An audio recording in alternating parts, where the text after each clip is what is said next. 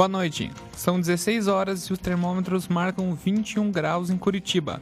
Eu sou Gabriel Mafra e nessa edição você vai ouvir.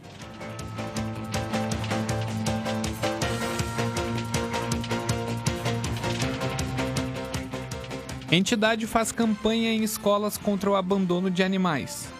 Projeto Teto rompe barreiras e leva, ca... leva casas decentes para famílias carentes. Convidado especial, entrevista com o jornalista Vinícius Camilo, que vai estar na aula magna de logo mais. E mais, agenda cultural e previsão do tempo, agora no Ninter Informe.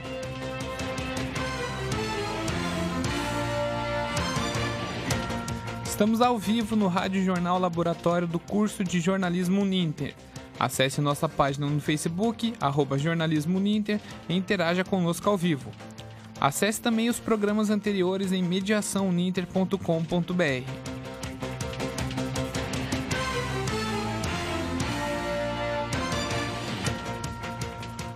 Uma conta que não fecha e uma tristeza que fica.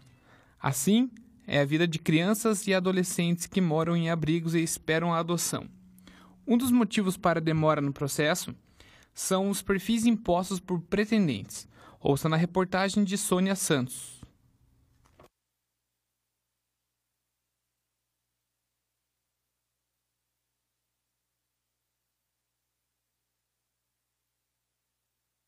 No Brasil, há 5 mil crianças e adolescentes sem uma família, apesar de que 40 mil casais querem adotar. A Constituição Federal do Brasil prevê que crianças e adolescentes têm direito à convivência familiar.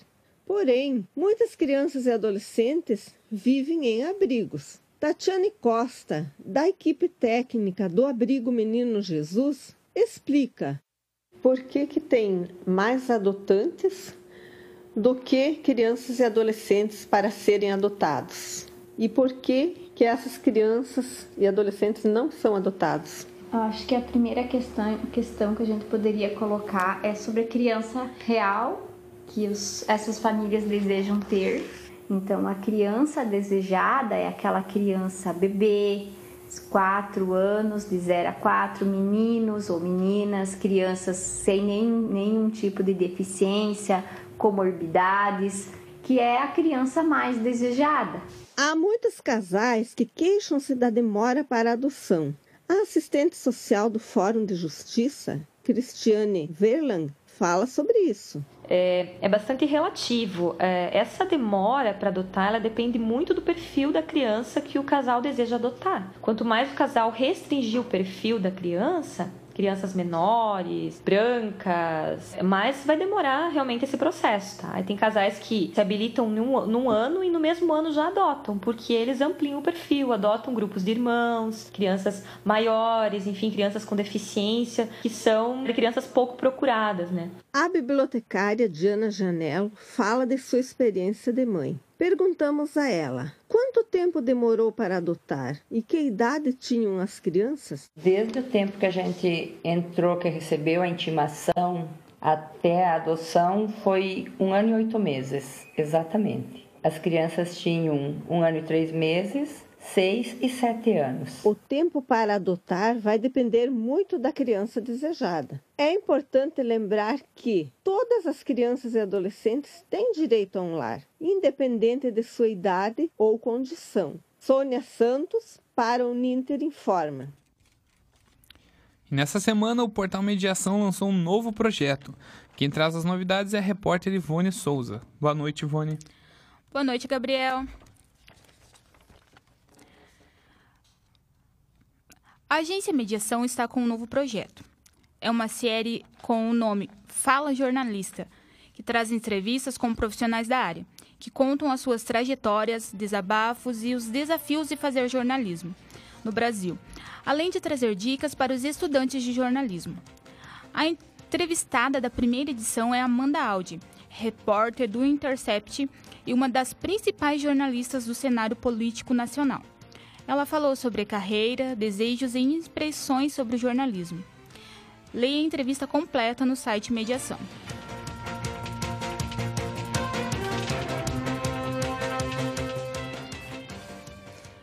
O número de imigrantes que chegam no Brasil durante todo o ano é enorme. Em Curitiba, a maior parte são haitianos e sírios. De acordo com dados da prefeitura, eles começaram a chegar em sua grande maioria a partir de 2013, devido aos conflitos na Síria. No caso dos haitianos, muitos ainda sofrem com os efeitos do terremoto que devastou o país em 2010. Para ajudar esses imigrantes, o Paraná tem ofertado cursos de ensino da língua portuguesa. A iniciativa, tomada por algumas escolas, traz um aprendizado da gramática, pronúncias e leis, principalmente trabalhistas. Saiba mais na matéria de Ariadne Helena Kerber e Jaquelina Deina, na revista Entre Verbos.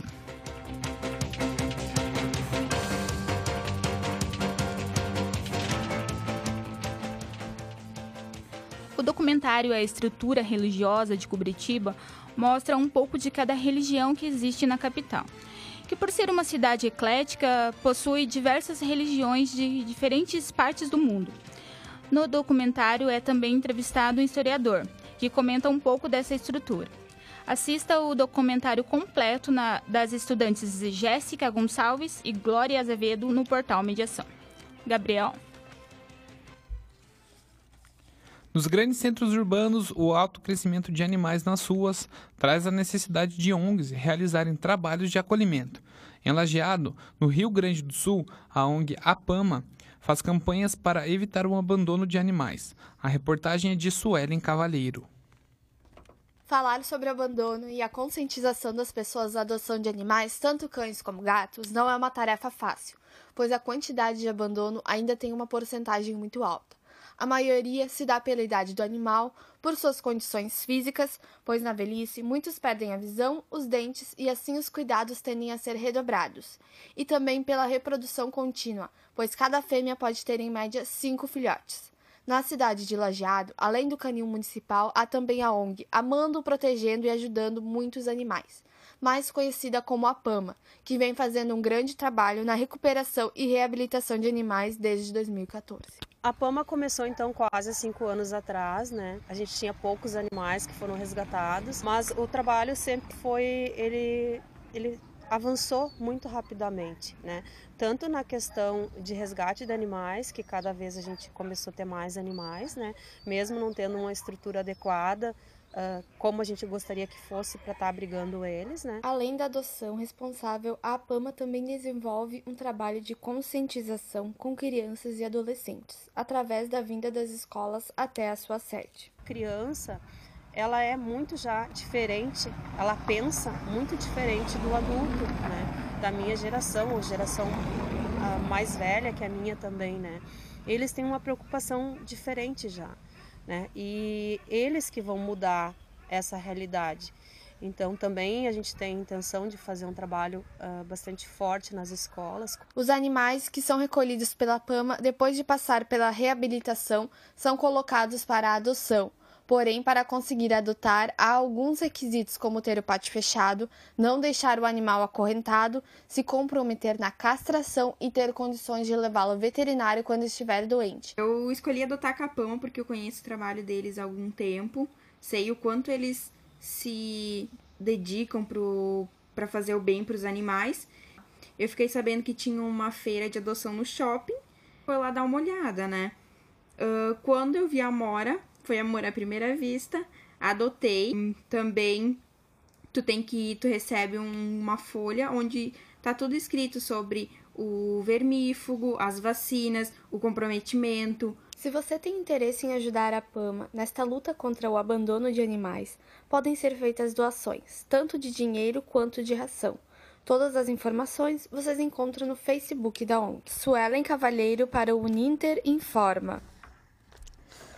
É, antes da gente conferir a agenda cultural com a Ilana, eu queria mandar um beijo bem especial para Alessandra e para o Caio que estão acompanhando a gente lá da Bahia. São meus amigos e irmãos, que eu amo muito eles e eles estão, eu estou morrendo de saudade, então por isso que eu vou mandar um beijo para eles, tá bom? É... Boa noite, Ilana. Boa noite, Gabriel. O cantor Zé Ramalho inicia a turnê 2019 com uma única apresentação no palco do Guairão às nove da noite de hoje. O cantor irá apresentar as principais músicas dos 40 anos de carreira. O artista é conhecido como trovador urbano e é até comparado com grandes ícones da música mundial.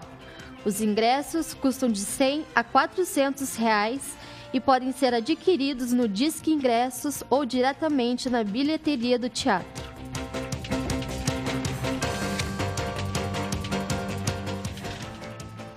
Museu Nacional de Arte recebe a exposição Mulheres Inventadas a mostra conta a história do encontro de seis mulheres ao longo de dois anos.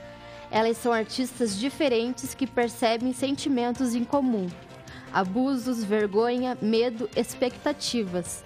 O evento acontece sábado e domingo, das 10 da manhã às 7 da noite. O museu fica no Portão Cultural. A entrada é gratuita.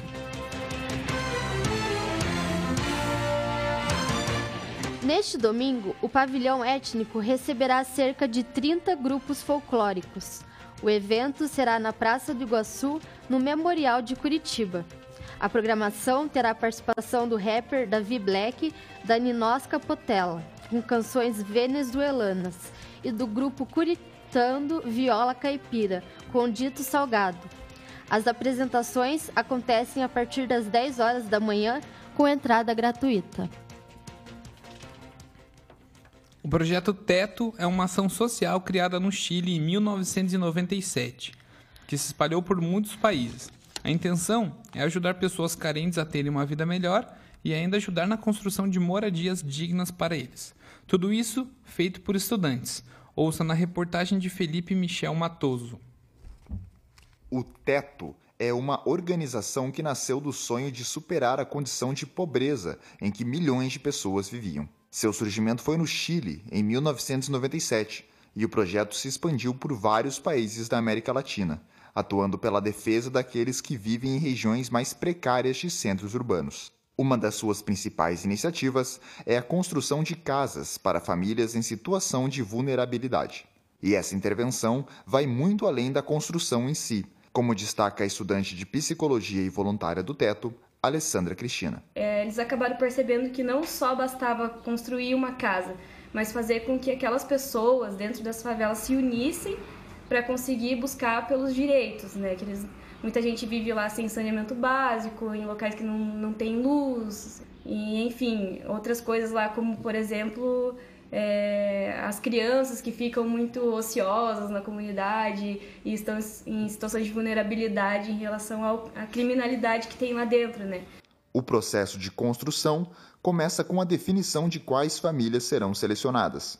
Os trabalhos de pesquisa, coleta de recursos e construção são feitos a partir da mobilização de voluntários, que chegam à comunidade uma semana antes para iniciar a aproximação com as famílias escolhidas.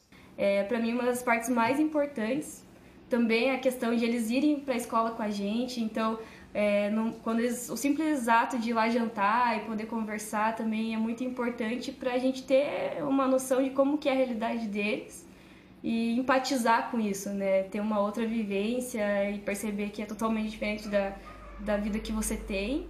Só no Paraná, são atendidas, em média, de 40 a 60 famílias por ano com o programa. A captação de recursos para tornar isso possível acontece através de doações no site do Teto, de parcerias com empresas e das chamadas coletas nacionais, quando voluntários se organizam no Brasil inteiro para recolher doações em pontos estratégicos de grandes cidades. Foi sobre a experiência nas coletas que falou a voluntária e estudante de marketing Aline Rezende. A coleta acontece então, é, são três dias, mas cada grupo vai em um dia de coleta. É, se reúnem em grupos de 10 pessoas, enquanto algumas pessoas ficam com os cofrinhos nas mãos, né, que são é um cofrinho em formato de casinha, para quem for doar o dinheiro, colocar o dinheiro direto na casinha, os outros, as outras pessoas do grupo ficam chamando atenção com cartazes, é, cartazes os instrumentos e tal, para a gente poder coletar um, uma quantia legal, assim. Para mais informações sobre o Teto e para fazer doações para a organização, você pode acessar teco.org países Brasil. Felipe Matoso para o Ninter Informa. E agora a gente tem um convidado bem especial aqui com a gente, é o Vinícius Camilo, ele vai participar da aula magna aqui dos cursos de comunicação da Uninter. Ele que é egresso do curso de jornalismo Uninter, ou seja, já foi, já esteve aqui no nosso lugar, né? E ele vai participar da, da, de uma palestra com mais dois Vinícius, né? O Garcia e o Ripe. Então, boa noite, Vinícius. Tudo bem? Prazer receber você aqui. Boa noite, boa noite. Prazer bem? estar aqui de novo, voltar a esse estúdio depois de longos, longos anos. Longos anos, né? É, Vinícius, queria que eu começar é, sobre você falando um pouco sobre como foi sua formação aqui na Uniter, é, falar um pouco qual foi o foco também da sua pós-graduação que a gente viu que você fez, como é que foi essa sua carreira acadêmica? Cara, uh, eu tenho muita gratidão pela Uninter, assim. É, é importante falar antes, assim, antes de, de entrar na graduação. Eu uh, venho de uma família humilde, nasci na Vila Trindade, acho que a maioria conhece, aqui em Curitiba, uma comunidade bem carente. E trabalhando sempre, e um dia um colega meu falou, cara, se você não for estudar, você vai bater caixa a vida inteira, então é melhor você estudar. E eu sou sou músico, toco toco guitarra, toco violão, falei, cara, tem que fazer alguma coisa que eu consiga transitar entre essas duas áreas. Então, música e audiovisual. E esse foi o, essa foi a virada de chave para eu fazer a faculdade e tal. E o que me levou a escolher a Uninter foi que a faculdade era no centro, né? O, o ônibus da empresa que eu trabalhava deixava no centro e o valor também era mais barato e tal. E aí me inscrevi, cara, para minha gratidão assim foi muito massa ter estudado aqui. Sempre falo isso porque uh, quando eu entrei aqui na, na Uninter, a primeira coisa que eu vi foi o estúdio. Eu falei, cara, pô, que da hora, pô, uma estrutura e tal. E aí eu falei, cara, vou fazer um planejamento. Eu vou ficar quatro anos na empresa, no segundo ano eu saio. E vou ficar seis meses aqui enfurnado, inclusive o nosso técnico de som ali, o Edson, uh, me aguentou durante seis meses. Eu fiquei aqui, chegava às oito da manhã, saía às dez da noite para aprender o que eu podia de, de TV, de áudio, tudo. E aprendi, cara. E graças aos contatos, oportunidades que eu tive aqui, fiz muitas matérias pela Uninter. A Uninter, na época, tinha um programa de incentivo para alunos, ganhei bolsa, uh, ganhei. Cara, eu tinha vale táxi para fazer matéria. Então, nenhuma universidade tinha isso, tinha a infraestrutura e tal. Isso que me levou a escolher Uninter a estar aqui hoje, assim, né, cara? Uhum. E agora você consegue voltar aí já como profissional e Sim. Né, trabalhar de novo com o Edson e reencontrar né, os professores também. É, Edson, Tacílio, Guilherme. Muita então, gratidão com essa galera. Aí. Legal. E a gente viu que você teve uma carreira antes de entrar nessa parte para trabalhar com startups e tudo mais. Você trabalhou um pouco como jornalista? Sim, cara. Assim. Minha carreira de jornalista começou aqui dentro da Uninter, né? Uh, até uma, uma dica que eu dou, que quiser estar inserido no mercado, é importante você fazer muita coisa aqui dentro da faculdade. A faculdade é o teu teste, né, cara?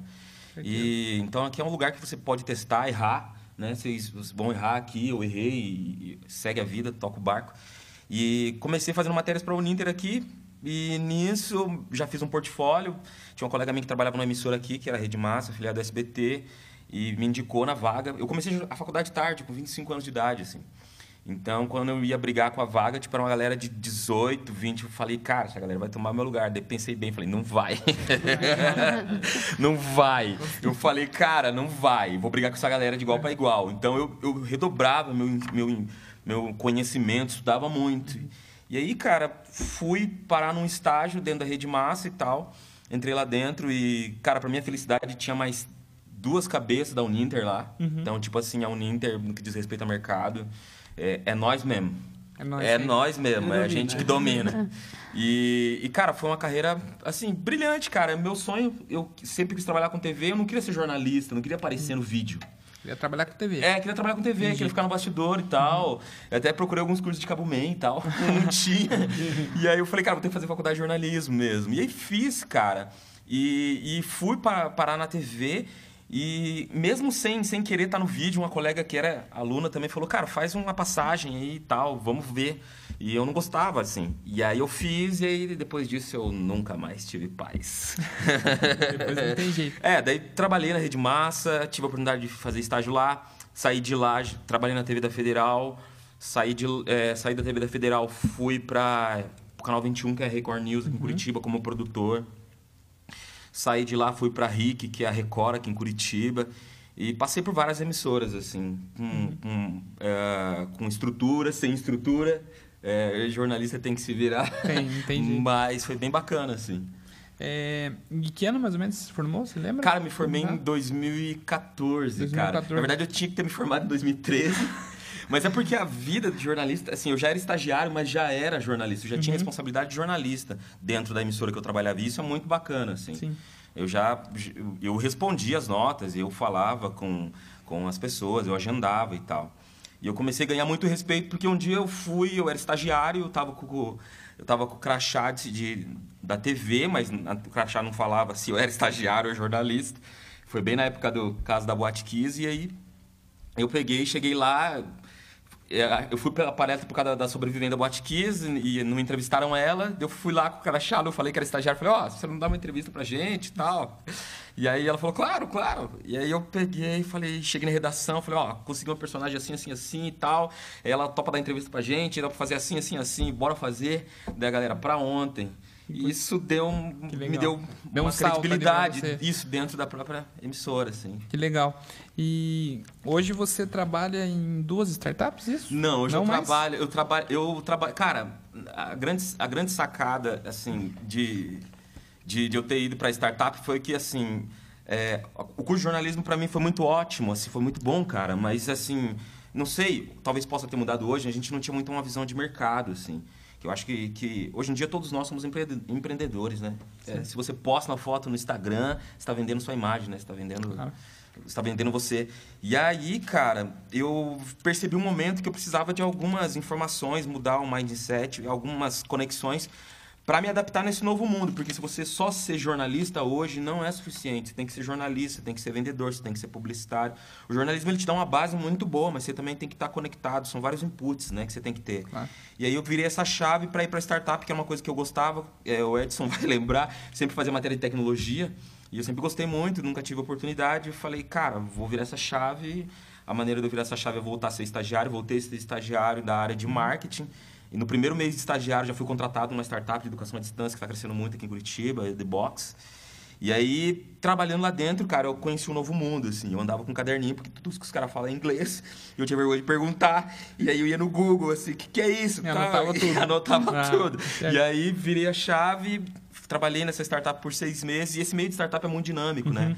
E aí tive uma proposta que era o dobro e a startup que eu tava não tinha como bancar. E aí eu mudei essa chave para trabalhar com marketing, né? Com marketing mesmo. Mas usa alguns conhecimentos do jornalismo, né? Claro, né? É, isso é natural.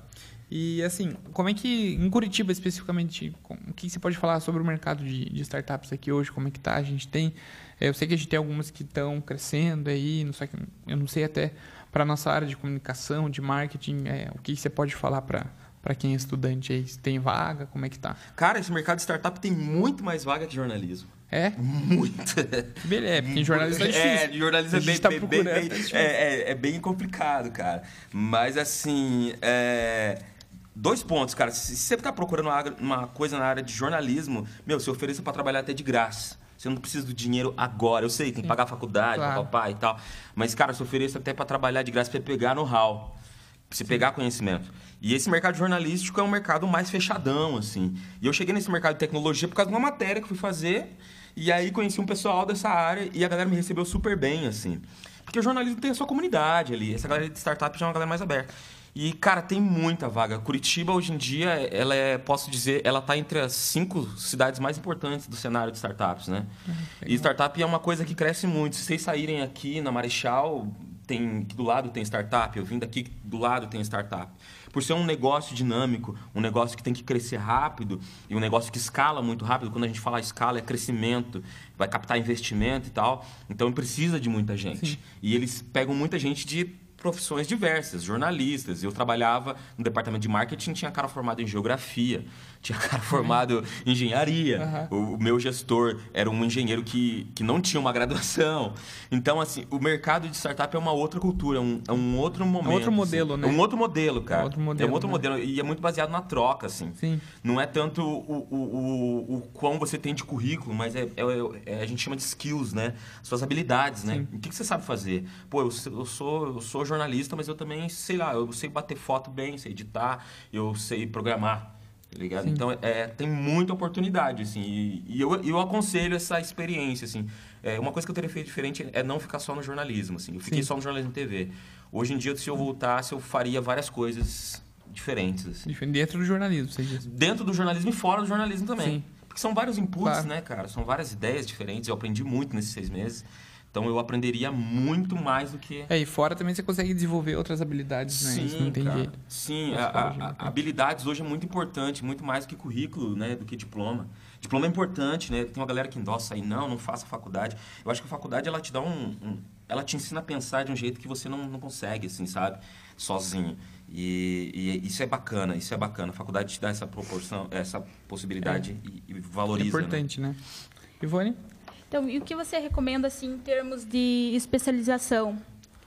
Como você está falando, né? Que, tipo, é, é importante saber várias coisas para atuar nesse mercado, assim, tipo, tem alguma recomendação de especialização mesmo? Cara, o Brasil, a gente tem um, um cenário de, de, de pós-graduação muito diferente do, do cenário americano, por exemplo. O cenário americano, você tem uma pós-graduação foca- focada no mercado. Eu fiz uma pós-graduação, ah, mas pensando bem, eu não teria, eu teria investido esse dinheiro em cursos paralelos, assim. Eu faço muito curso online, cara. Tem muita coisa gratuita, tem muita plataforma gratuita. Então, assim, pós-graduação é uma coisa que, assim, é, você tem que checar quem que são os caras, né? Se eles estão no mercado, porque eu fui numa pós-graduação para aprender teoria. Por teoria, eu compro livro. Então, eu preciso de know-how, preciso de troca. Preciso de pessoas que têm experiência e que vão me agregar. Então, assim, não tem um curso, mas o que eu indico sempre, cara, é assim, tem várias plataformas aqui de eventos gratuitos, Meetup, Eventbrite, Simpla, um monte de, de, de, de plataforma. E tem muito evento gratuito, você pode trocar muito. Então, é ir nesses eventos, conhecer o que está rolando, e aí depois você escolher a área que você quer ir. Tipo, de criatividade, assim. Criatividade, não só criatividade, mas coisas técnicas também, né? Eu, eu sou um cara que eu sou. Eu não gosto de falar isso, mas a galera gosta, né? de Falar, "Ah, eu sou de humanas, né? Às vezes quando a gente não sabe muito de matemática, de programação, ah, não, eu sou de humanas. né? Ah, sou de humanas, é o jargão que a gente usa. Mas a gente precisa mudar esse mindset aí, mudar essa, essa mentalidade, porque assim, você é de humanas, e daí, cara? Você pode sentar num no computador de aprender programação e ser um excelente programador. O, o mundo não tem carreira hoje em dia. Você não vai ter carreira daqui a 20 anos dentro de uma empresa. Sinceridade, vocês não querem ficar 20 anos dentro de uma empresa, Não, né, cara? Então, mais. então assim, é, é importante isso, sabe? No jornalismo, mas aprender coisas diferentes. Tá conectado com várias coisas vai te gerar um mindset, uma cultura e você ser um profissional muito melhor, mais rico, assim, sabe? No mercado. Isso é importante. Vinícius, queria agradecer aqui a sua presença, que disponibilidade agradeço, de estar aqui para bater um papo com a gente, tá? Ele vai estar agora também às 7 horas na nossa aula magna. Quem quiser vai ter transmissão também pelo Jornalismo Uniter, pela nossa página, né? Obrigado, viu, Vinícius? Queria Até agradecer, queria agradecer aos professores, agradecer à universidade. Eh, só queria dar um recado. Eu, eu- hoje em dia eu sou gestor de uma comunidade que se chama Mastermind Customer Success. É uma comunidade de eventos gratuitos.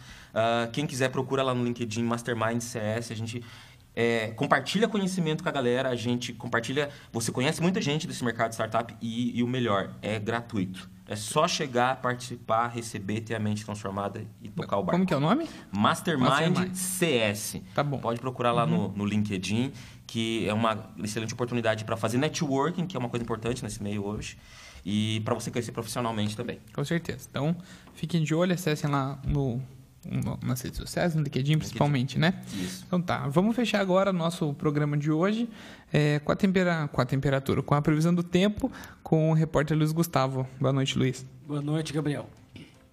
A temperatura no sábado em Curitiba terá a mínima prevista de 16 graus e a máxima de 22, sem previsão de chuva. Já o domingo é de céu com muitas nuvens e a previsão aí sim é de chuva. A mínima de 18 graus e a máxima de 23. No litoral paranense, o final de semana será de tempo fechado. No sábado, a mínima é de 17 e a máxima de 26 graus, com tempo nublado e chuvoso. E o domingo terá temperaturas entre 22 e 26 graus, com chuva ao longo do dia. Gabriel. E o Ninter Informa fica por aqui. Eu sou Gabriel Mafra na apresentação, editora-chefe Patrícia Zene, na produção Ilana Zazi, Ivone Souza e Luiz Gustavo.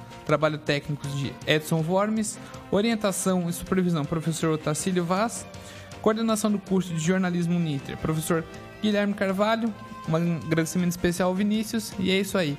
É, boa noite e até semana que vem. Boa noite. Boa noite.